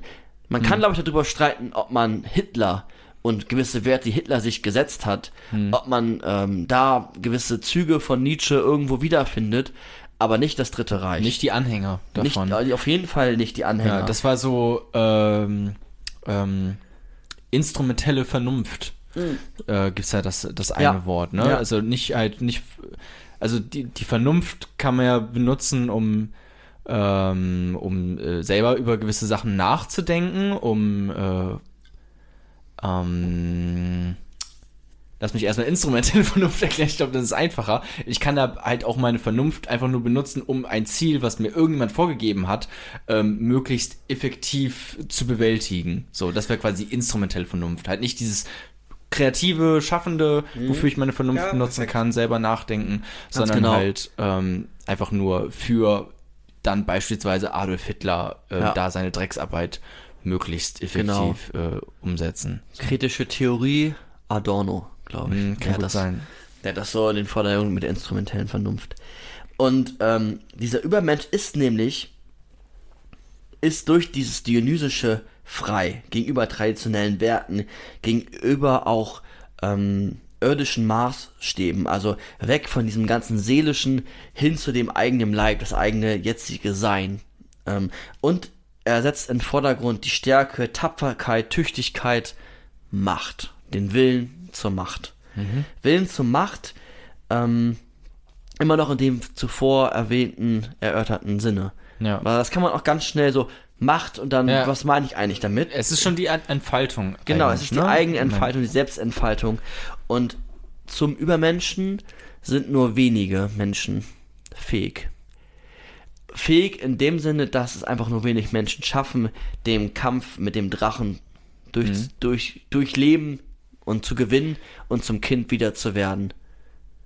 Aber und, sagte denn, und ich ja? finde auch, wenn man jetzt jetzt Kinder anguckt, die Mhm. auf die Welt kommen, und eine gewisse Pädagogik erleben, die setzen sich selber Werte. Die sind sich sehr bewusst, Kinder sind sich total bewusst, was für sie eigentlich gerade gut ist. Aber durch ein Korsett, was geschaffen wird, beispielsweise von Erziehern oder von Eltern oder von gesellschaftlichen Strukturen, wird das Ki- Kind konventionalisiert und in eine gewisse Richtung geschoben. Und da wäre auf jeden Fall, wir werden eigentlich wieder zu dem, was wir vielleicht sogar mal waren. Und das ist vielleicht auch als diesen Kreislauf, es kommt mir gerade so, Ja. ich verstehe auch immer Nietzsche immer besser, wenn ich diese Podcasts hier mache, ähm, sind wir wieder in diesem Kreislauf des Lebens. Ja, aber wenn man sich jetzt dieses Beispiel dann auch mit dem Kind anguckt, keiner würde ja sagen, lass uns mal die Erziehung einfach beiseite schieben und das Kind sich frei entfalten lassen. Oder es braucht vielleicht auch gewisse, ähm, eine gewisse Anleitung von Moral oder was auch immer, äh, um sich überhaupt frei entfalten zu können, weil sonst ist es einfach komplett verloren. So. Genau, also Das stirbt ja dann. ich weiß nicht, ob es unbedingt Vorschriften von Moral braucht, aber es braucht wird so eins mit der Natur dann und wird es braucht es, braucht es braucht Eingrenzung, damit es nicht überfordert ist, ja. die aber auch aufzubrechen ist und es braucht ähm, eine Form von Schutz vor Gefahren. Aber ich weiß nicht, ob es unbedingt Werte braucht, die vorgegeben sind und die starr und dogmatisch sind. Ähm, hinter dir liegt Rousseau, Jona, das Ja. Buch. Der würde auf jeden Fall dir widersprechen und wir werden auch noch eine Rousseau-Folge machen über Erziehung. Ähm, die, ja, okay, gut, ja, jetzt ich verstehe jetzt auch so langsam. Ähm, dein Punkt ist ja heute auch, so wird ja eigentlich Erziehung auch angegangen, dass man nicht sagt, äh, das und das ist richtig und das und das ist falsch, sondern ich gebe dir die Mittel an die Hand, die du dann selber benutzen kannst, um ähm, für dich selber zu ähm, erlernen, was denn richtig und was falsch ist. genau. Ne? Aber diese Mittel bringen ja vielleicht auch schon in eine gewisse Richtung irgendwie mit. Genau, wobei Nietzsche schon, der Kamel ist ein erwachsener Mensch. Aber so grundsätzlich kleine Kritik an alle Philosophen da eben. Ähm, die haben oft das Menschenbild oder dem, meines Erachtens nach, das Menschenbild und den Menschen immer in einem erwachsenen Zustand gesehen und sehr wenig auf das Kind geguckt. Oder auf, das, Ju- auf, den, auf den Jugendlichen und wie man zu dem Erwachsenen geworden ist. Also mal eben so nur an so ein Sei- Side-Fact. Darüber kann man sich auch echt viele Gedanken machen. Also der Mensch wurde dann immer als der Mensch gesehen, wie er dann gerade existiert als Erwachsener, aber nicht zu dem, wie er eigentlich geworden ist. Also finde ich zumindest. Das finde ich manchmal kommt mir das zu kurz. Ja, stimmt. So eine Kinderphilosophie könnte es vielleicht nochmal geben. Ja, oder ja, vielleicht gibt es die auch und mir ist sie nicht so bekannt, aber ja, ähm, ja finde ich schon. Und jetzt ist es ja so, dass wir, das habe ich eben auch schon erwäh- erwähnt, wir setzen uns, und das machen die Philosophen, ich, ich sage jetzt mal, okay, wir, wir setzen uns, das machen die Philosophen, eigene Werte. Und dann ähm, bejahen wir dadurch das Leben, den Willen zur Macht. Und wir überwinden die Tradition, der Tod Gottes tritt ein, also die Tradition, das Christentum der, äh, werden überwunden, der Tod Gottes tritt ein, dann kommt der Nihilismus, das erkläre ich gleich, die eigenen Werte werden gesetzt und dann beginnt es wieder von vorne. Das ist diese ewige Wiederkehr, diese Umwertung aller Werte und diese ewige Neuordnung. Und wir werden immer wieder in diesen Kampf zwischen Drache, Löwe, den vorherigen Kamel und dem Kind und immer wieder. Gut, aber das haben wir doch eigentlich. Also das ist doch, das er beschreibt ja eigentlich nur das, wie es abläuft. Also wenn man es jetzt äh, unabhängig von so einzelnen Individuen macht, ne, bei uns ist es immer schwierig, weil wir haben ja auch nur eine begrenzte Lebenszeit und wenn wir uns einmal irgendwie Werte gesetzt haben, ist es tatsächlich ja auch schwierig, davon wieder loszukommen, ne? Ähm, aber wenn man jetzt mal auf die Geschichte guckt, und das meinte er eigentlich auch, hattest du, glaube ich, auch am Anfang gesagt, dieser Wille zur Macht, dieses Entfaltene, meinte er gar nicht mit, ähm, dass das nur beim Individuum selbst ist, sondern so ein, ähm, ja, so, ein- so, so, ein- so ein Geschichtsgeist irgendwie gab es ja auch mal. Geschichtsgeist und auch in der Natur, in der Welt immer Genau. wieder zu finden. So, und genau das haben wir ja eigentlich. Also wir haben doch, ähm, keine Ahnung, wir haben mal irgendwann äh, gesagt, äh, Frauen sind nicht so intelligent wie Männer und dann haben wir gemeinschaftlich darüber nachgedacht, dass es ganz schöner Quatsch ist und dann durften die Frauen auch irgendwann wählen. So und dann halt immer so weiter und haben natürlich unsere Moral, die wir uns irgendwann mal gesetzt haben, überdacht und überwunden ähm, quasi wie so ein Kind und die neu gesetzt, neue Regeln ähm, geschaffen, ähm, neu über Rassismus, Diskriminierung nachgedacht und das quasi aufgebrochen, so gut es geht und sind ja auch immer noch in dem Prozess. Ne? Also das ist Genau, so- ich glaube, da kommt punktuell das Dionysische durch. Ähm, wobei historisch gesehen es ja sehr lange gedauert hat und auch immer klar, aber deswegen, wenn man es als so ein, so ein Weltgeist Genau. sieht. Und vor ihm, also er hat ja auch gesagt, Gott ist tot nach ihm. Erst seitdem ist es überhaupt möglich, sich mal Gedanken zu machen, ob man gewisse dogmatische Werte zu reflektiert und zu, äh, zu kritisiert, weil es dieser christliche, diese christlichen Werte einfach zu lange, zu stark ähm, die Gesellschaft und das Individuum geprägt haben. Aber das hat er auch schon Und das würde, einen kleinen Punkt noch, Ja. und das würde er auch heute noch anbringen. Also ich glaube, das würde auch Marx sagen, dass wir gar nicht darüber nachdenken, welche Alter, oder wir zu wenig darüber nachdenken, oder Machtinhaber, die in der Lage sind, auch was, etwas zu verändern, unabhängig davon, dass wir jetzt auch alle, alle auf die Straße gehen können, dass wir nicht darüber nachdenken, sowas wie Kapitalismus, wie, dass wir selber zur Ware werden, dass wir uns ständig verkaufen müssen, dass wir uns selber von uns irgendwie entfremden. Darüber denken wir äh, nicht nach oder es verändert sich da einfach zu wenig. Und der Einzelne ist in diesen Konventionen, auch in den jetzigen Konventionen, bes- bestimmt weniger gefangen in, in der jetzigen deutschen Gesellschaft, sagen wir mal hier, oder in der europäischen. Wobei es natürlich auf der Welt noch genug Orte gibt, wo nämlich auch diese Konventionen einfach so stark sind, dass sie dein, dein Leben äh, determinieren. Du kommst als Frau auf die Welt und du weißt, wie dein Leben ablaufen wird. Und du kommst als Mann auf die Welt und weißt auch, wie dein Leben ablaufen wird. Und Fragen wie von Diversität bis hin zur eigenen Selbstentfaltung werden einfach nicht gestellt und hier weniger oder hier gibt es mehr Freiräume, aber auch genug äh, aufzubrechen und genug Konventionen, die uns noch eingrenzen. Aber trotzdem, ja, ich stimme dir zu, würde ich sagen. Aber wir sind da, das ist immer nur so punktuell. Das ist noch nicht dieses, das ist nicht mal, das ist doch, wir sind gerade noch Kamel und es gibt immer noch genügend Kamele. Du bist jetzt einer der wenigen, der mal in, der Kampf, in den Kampf ist zwischen Drache und, äh, Du meinst, wenn wir alle so, ähm, Ja. es könnte auf jeden Fall noch schneller gehen, das Ja. aufzubrechen mit dem. Es dauert immer, es dauert fucking Jahrhundert, bis wir irgendwann mal Frauenrechte haben. Genau. Ähm, oder äh, seit wann gibt es hier irgendwie äh, 97 oder sowas wurde, glaube ich, äh, Vergewaltigung in der Ehe ähm, verboten gesetzlich.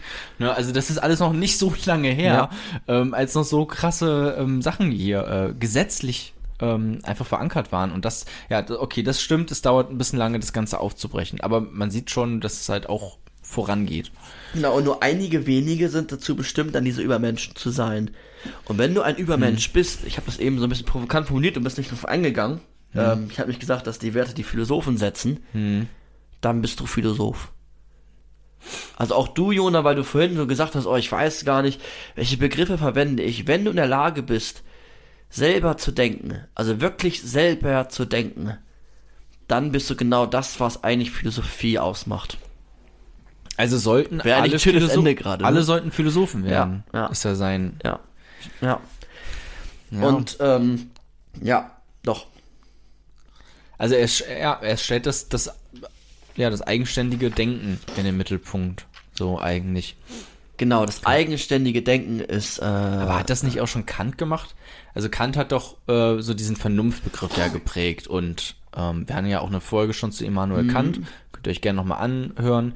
Ähm, und hat quasi das, das, das Subjekt in den Mittelpunkt gestellt, glaube ich. Und halt auch so weg von, von Religion, ähm, sondern hin zur, zur Vernunft. hin zur Vernunft. ja. Und das ist genau der Knackpunkt. Er setzt nämlich neue Werte, aber Vernunftwerte für alle, nämlich den kategorischen Imperativ. Und da würde ich sagen, dass das wäre dann nicht wieder nach Nietzsche. Aber er, er hat doch einen neuen Wert gesetzt. Ja, okay, Kant an sich, aber Kants Philosophie hat er den Anspruch, dass wir alle nach dem kategorischen Imperativ handeln und das wäre dann wieder zu hinterfragen. Ja. Aber kann ich nicht auch Und Kant hat sich sehr stark am Christentum orientiert. Das wäre auch Ja. nicht so was. Also handle nur nach der Maxime, von der du wo wollen kannst, dass jederzeit zugleich eine allgemeine Gesetzgebung wäre. Das wäre auch, ähm, findest du super in der goldenen Regel äh, in der Bibel Ja. wieder. ähm, Aber ja, Das trotzdem. stimmt, aber oh, ja, stimmt. Äh, er hat einen neuen Wert äh, gesetzt, an den sich dann aber auch wieder viele wie so ein fucking Kamel orientiert haben, Mhm. einfach. Aber vielleicht haben sie sich ja auch, ähm, man muss ja das Rad nicht immer neu erfinden.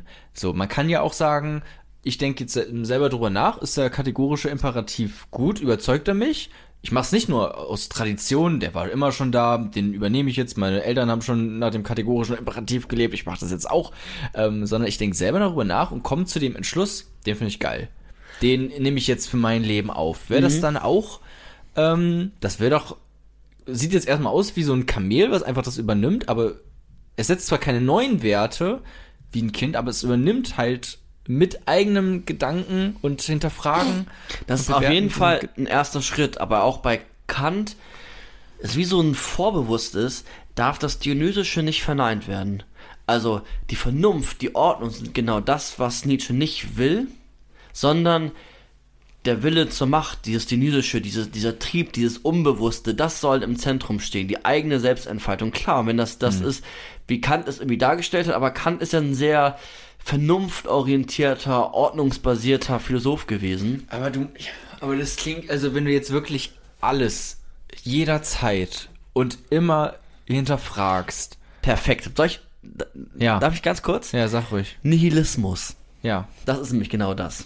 Weil das, das ist ja, was ich eben gerade erzählt habe, bei dieser Umwertung aller Werte, nach dem Gott ist tot, kommt der Nihilismus. Und das ist nämlich genau das, nämlich die Lehre vom Nichts.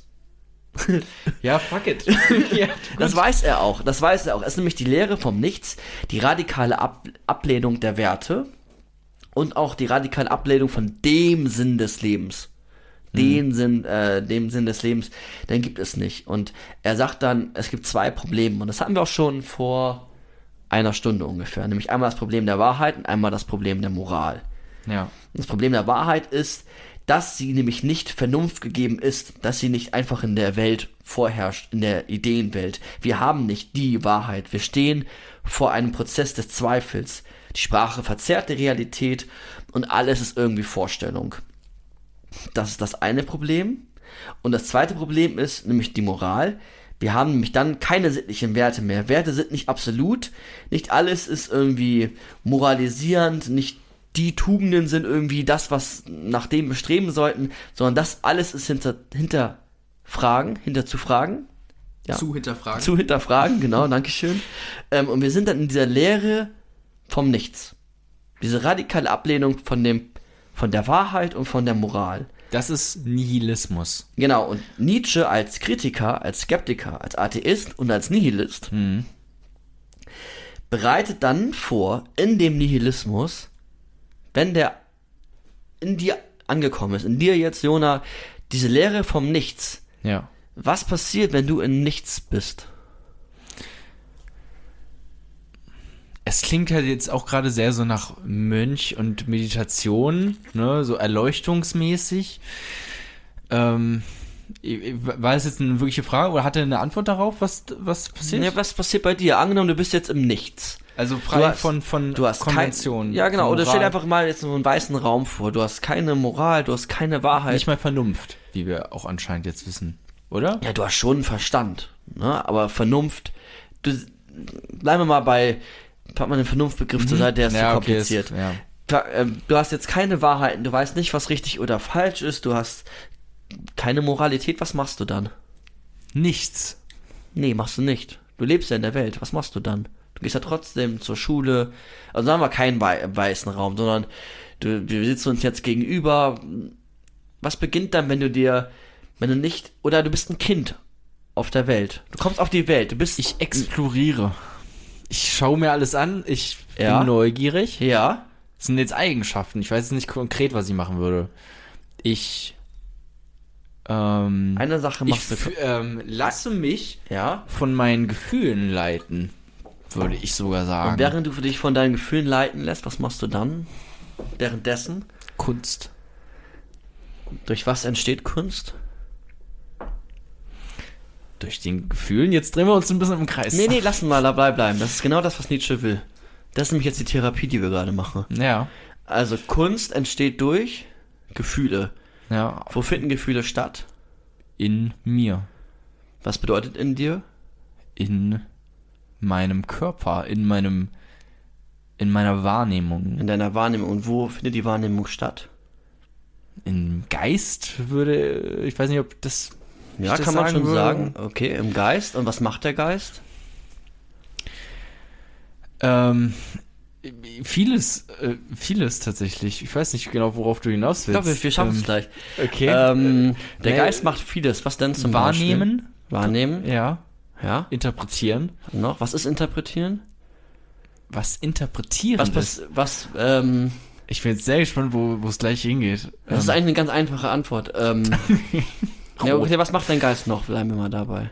ähm, naja, er nimmt wahr, er interpretiert, er analysiert, äh, bewertet. Wenn du etwas bewertest und analysierst, was passiert denn in deinem Geist? Du? Ich denke nach. Aha. Danke. Darauf wollte ich mich hinaus. Wenn du im Nihilismus bist, Ja. bist du notwendigerweise gezwungen, drüber nachzudenken. Du beginnst an, dir selber Werte Ja, zu setzen. so, genau, aber du bist im Nichts, denkst über etwas nach, also nach dem Nihilismus kommt ja dann direkt wieder irgendeine Dann kommt- Diktatur. Nee, da dann. Ja, Vielleicht. Doch, wenn du Ja, darüber genau. nachdenkst. Genau, dann kommen, ähm, dann kommt deine Selbstentfaltung und deine eigenen Werte, auch Mhm. deine, deine Wahrheiten. Und es entsteht wieder ganz langsam diese Umwertung aller Werte. Und das musst du dann wieder aushalten. Aber du musst dir stets bewusst sein als Übermensch, dass du keine dogmatischen Werte schaffst. Sondern in diesem Nihilismus, dem Problem der Wahrheit und der Moral, entstehen neue, konkrete Fragen und Probleme und nicht nur notwendig auch immer Antworten. Und man kann dann ja auch hinterfragen, das ist ja auch immer ein Argument der Philosophie an der Universität, na, ihr gibt zu wenig Antworten, dann wird auch gerne mal gesagt, na, die Antwort ist genau Fragen zu stellen und Probleme aufzuzeigen. Und wir müssen nicht die Antwort jetzt hier liefern. Und sich dem bewusst zu werden, innerhalb dieses Nihilismus, ist eigentlich diese Therapie, dieses eigene Selberdenken, was für mich durch Nietzsche zentral ist. Aber es hat auch schon was sehr Demokratisches dann irgendwie, oder? Weil in Wenn's der, jetzt- ja. in der Demokratie sind ja eigentlich verschiedene Positionen, die sich Gedanken gemacht haben, so, die dann jetzt auch also vielleicht dann auch irgendwie festgefahren sind oder sowas in bestimmten Gedanken, dann irgendwie ideologisch oder so, aber es sind erstmal Gedanken hochgekommen von, von sich aus vielleicht im Idealfall, selber neue Werte gesetzt und die treten dann gegeneinander an quasi äh, in so einer Demokratie. Ganz genau. Und dann ist es ein Aushandeln im, kommunikati im kommunik kommunikativen Handeln, ähm, wie jetzt Werte neu gesetzt werden. Aber das Ja. eigene Selberdenken, das Hinterfragen, wenn ich Aber das wäre quasi so eine Institutionalisierung von diesem vom Kind. Nietzsche, ja, vom Kind. Ähm, Ja. Also das Parlament, äh, das, das, das, der, der Bundestag vielleicht, wo Leute, wo verschiedene Gedanken ähm, gegeneinander kämpfen und äh, debattiert werden, ähm, damit ein neue, ein neuer Wert, eine neue Moral oder sowas gesetzt werden kann. Ja. So, also sowas über so eine übergeordnete gesellschaftliche ähm, Interpretation von dem Ganzen. Ja, und da kommen wir bestimmt auch irgendwann nochmal drauf, das wäre auch ein guter Übergang sogar zu, zu Rousseau, der wieder hinter dir liegt, der ja, so einen Gesellschafts Gesellschaftsvertrag geschrieben hat, der auch, ja, so, ja, in gewisser Weise da zumindest von ausgeht, aber dann auch sagt, dann darauf eingehend, dass dann eine Demokratie nicht so wie in Deutschland äh, von 80 Millionen Menschen geführt werden kann, weil wir nicht mehr alle Teil sind von dieser selber oder von der Gesetzgebung, vom Prozess des Aushandelns, sind wir ja nur noch, es ist ja nur ein, ein Schein unserer Wahlstimme und dann wer entscheidet für uns. Also so- das wäre dann wieder eine Kritik, aber ich finde das eigentlich ganz schön, so Nietzsche institutionalisiert. Ähm, ich kann da voll, voll mitgehen, was du gerade gesagt hast. Finde ich, finde ich, finde ich schön. Auch Nietzsche in der, in der Pädagogik oder im Bildungsbegriff, dieses selber denken und deswegen Dann ja auch quasi, deswegen gibt's ja auch nicht, gab es das nicht einmal, dass wir einmal den Wert gesetzt haben, sondern du meinst ja auch Kreislauf, ne? Wir Ja. haben, wir sind im Nihilismus, machen uns im Idealfall zumindest dann frei von allen ja, Gedanken ähm, und dann sind nochmal Wahlen. ja, zum So. Beispiel. Und dann stimmen wir nochmal drüber ab, okay, welche Werte wollen wir jetzt ähm, in den Mittelpunkt setzen? Ja. Ja, und der Übermensch ist dann so ein Befreiungsimpuls ähm, zum eigenen Selberdenken, zur Denkarbeit. Und das ist für mich auch etwas, was einfach ähm, Philosophie ausmacht. Ja. Andere Thesen zu verstehen und sie nicht nur aufzunehmen oder auch den Menschen an sich gewisse Menschen zu, zu anzugucken, zu bewerten und sofort rauszufeuern, wie er ist, was er macht, wie er zu sein haben soll oder wie auch immer, sondern erst einmal wirklich den Menschen oder Theorien, Motive, Wünsche dahinter zu verstehen, um sie dann wirklich reflektiert innerhalb des Prozesses des Selberdenkens, des Selberschaffens ähm, neu auszuhandeln für einen selbst.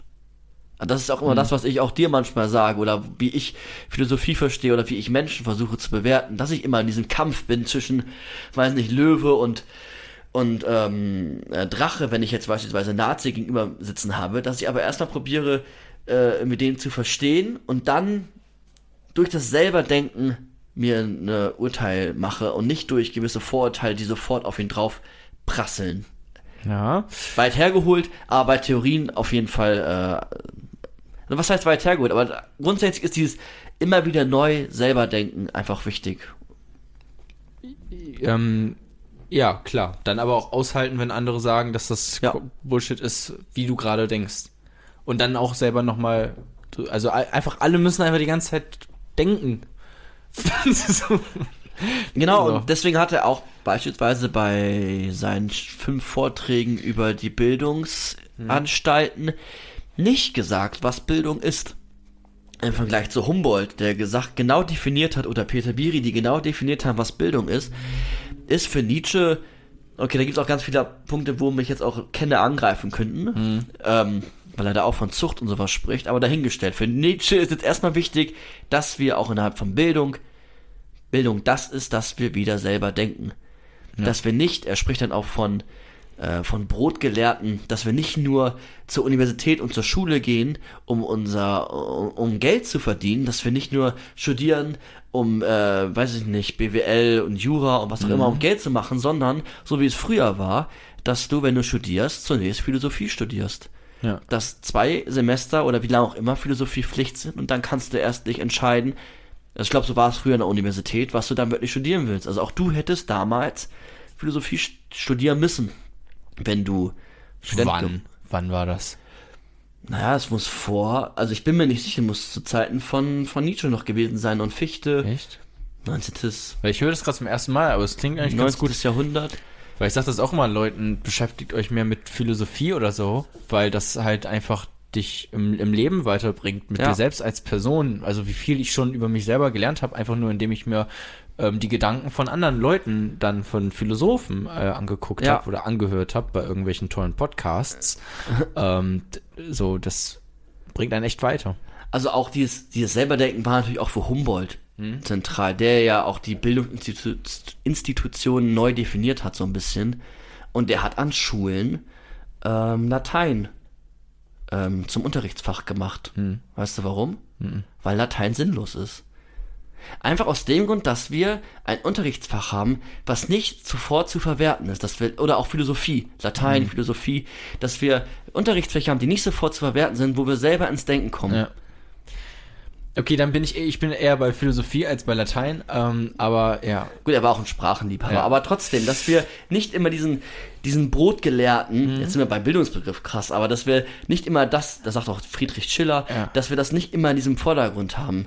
Also es wird, ich wurde so oft gefragt, und ich werde ich immer noch, naja, was machst du mit deinem Studium? Hm. Und wenn ich dann sage, ja, das nutze ich zur Selbstentfaltung, dann wirst du halt doof angeguckt. Natürlich denke ich nicht so kurz, aber für mich ist nicht zentral gewesen, zu studieren mit dem Zweck, 100.000 Euro ähm, im Jahr zu verdienen oder wie auch immer. Ja.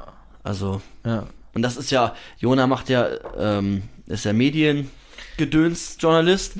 ähm, äh, da, da, da passt es doch auch. Ist also es- das ja, ist doch ist für dich ist es doch viel wichtiger, kreative, coole Arbeit zu machen, anstatt irgendwie bei Berlin Tag und Nacht whatever oder wo auch immer ähm, einfach Mhm. etwas zu machen, wo es nur um, um den um, ums Geld geht.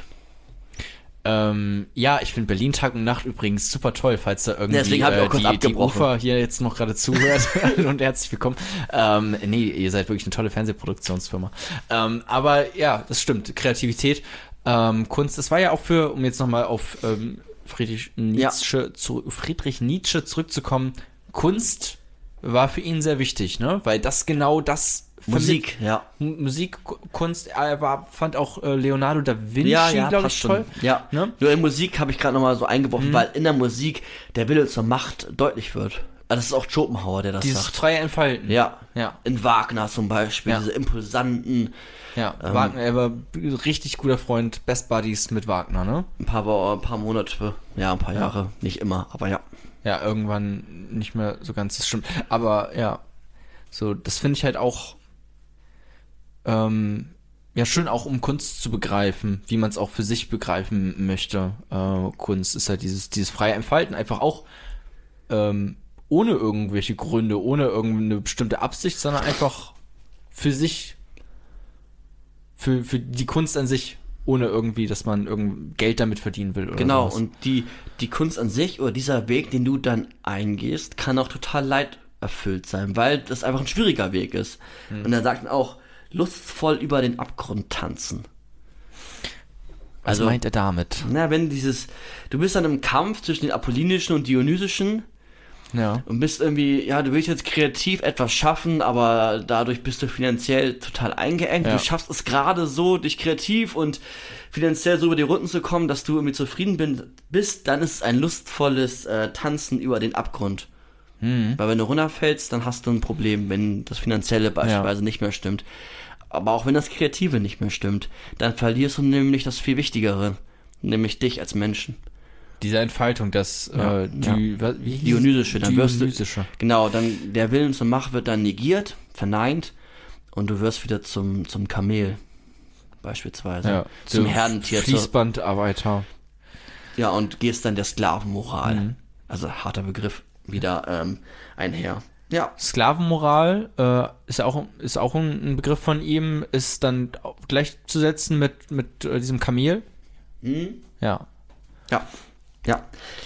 Also das war jetzt meine... Aber so könnte man ja dann auch, also wenn man jetzt diesen Gedanken übernimmt, wenn ich jetzt selber darüber nachdenke, nicht ihn einfach aus Tradition übernehme, sondern jetzt selber über diesen Gedanken nachdenke, ähm, ist es ja auch eigentlich ein ganz schöner Gedanke darüber, ähm, wie man denn Gesellschaft äh, und Zusammenleben ähm, formen möchte, dass man halt nicht die einen, die irgendwie nur Künstler sind und nur Philosophen und den ganzen Tag irgendwie sich nur entfalten können und so, und die anderen sind die ganze Zeit nur am Fließband, sondern dass wir im Idealfall halt, ähm, ja, entweder sind wir sind alle äh, Künstler und Philosophen und die äh, Roboter arbeiten für uns, ne, so vielleicht irgendwann in der Zukunft, aber sonst, dass man halt so ein Gleichgewicht hat. Das ist ja eigentlich auch, würde ich sagen, ähm, ganz gute, also klingt ganz gut.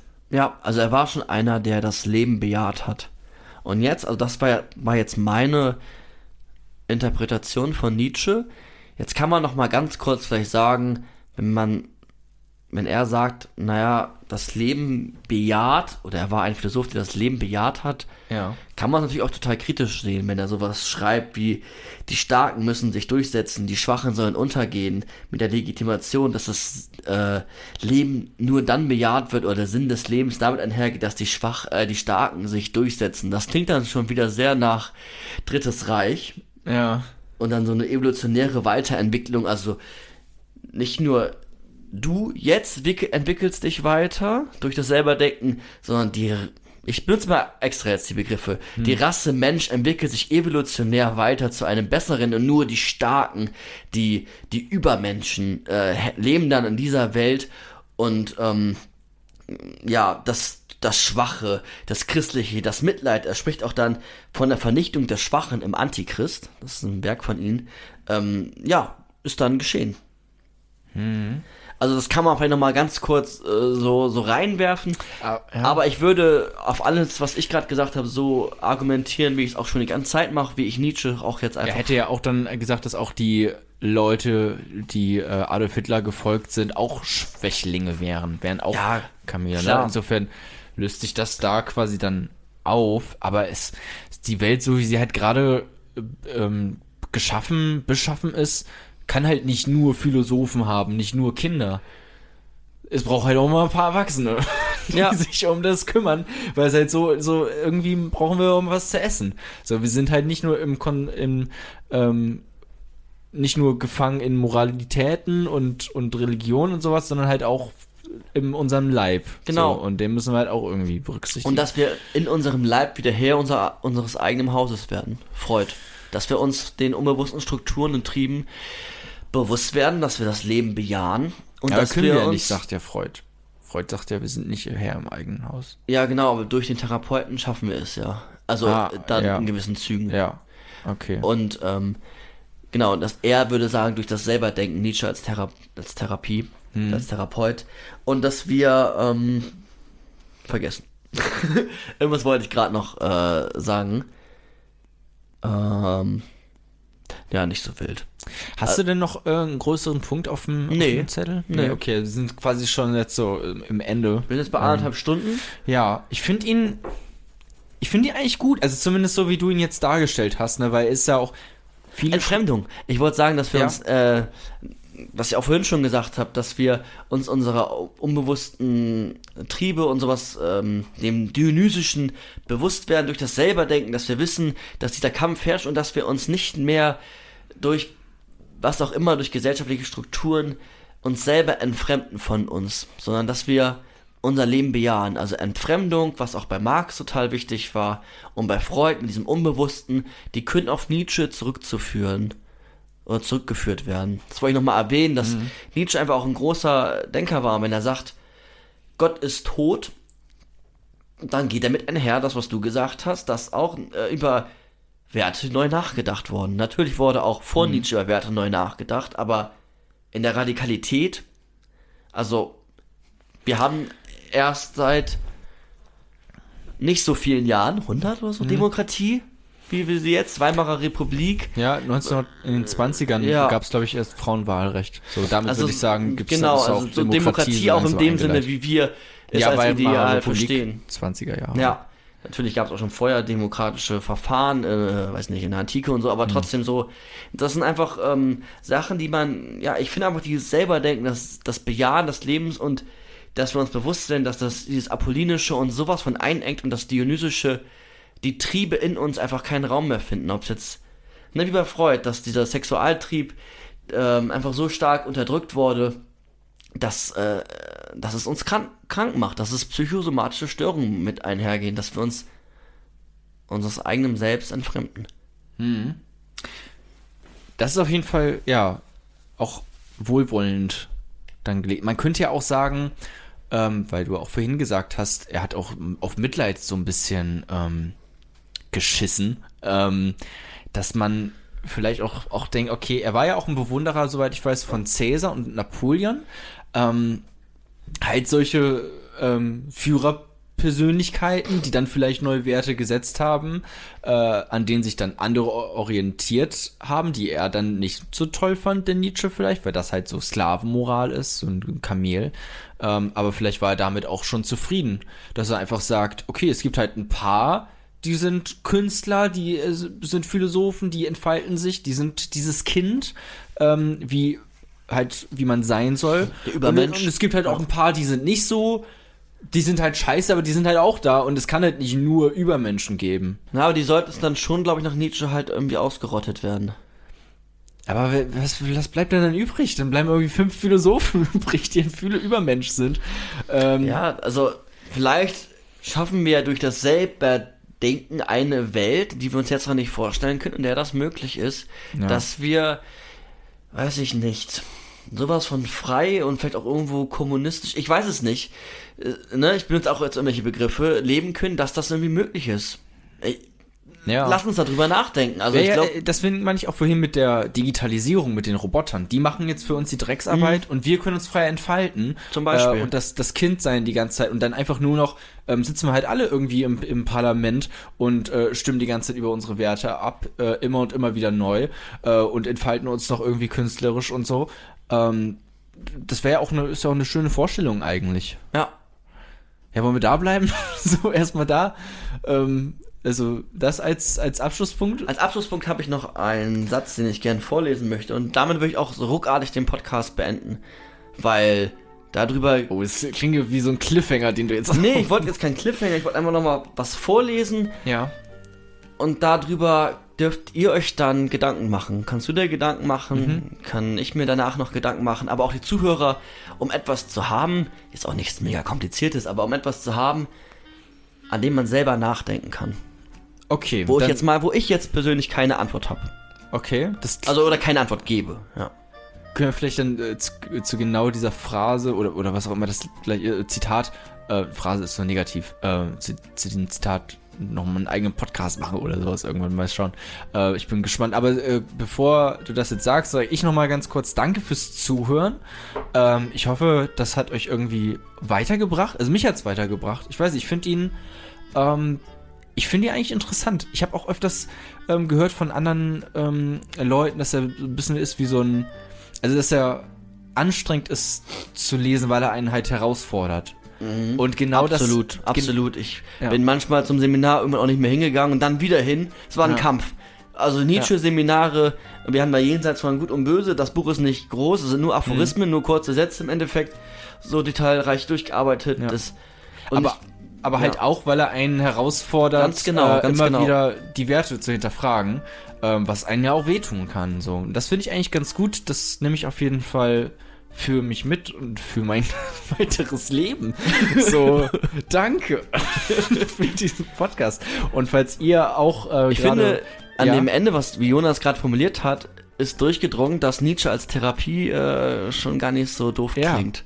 Und falls ihr jetzt auch gerade irgendwie äh, weinend in der Bahn äh, sitzt und euch eure Mitmenschen schon seltsam angucken, weil die noch irgendwie in irgendwelchen Korsetten gefangen sind und ihr jetzt nicht mehr hoffentlich, ähm, dann lasst doch eine 5-Sterne-Bewertung da, weil das ist, äh, Nietzsche hätte es so gewollt. Und dazu ist noch zu sagen, ihr steht jenseits von Gut und Böse. Oder anders, wir stehen jenseits von Gut und Böse.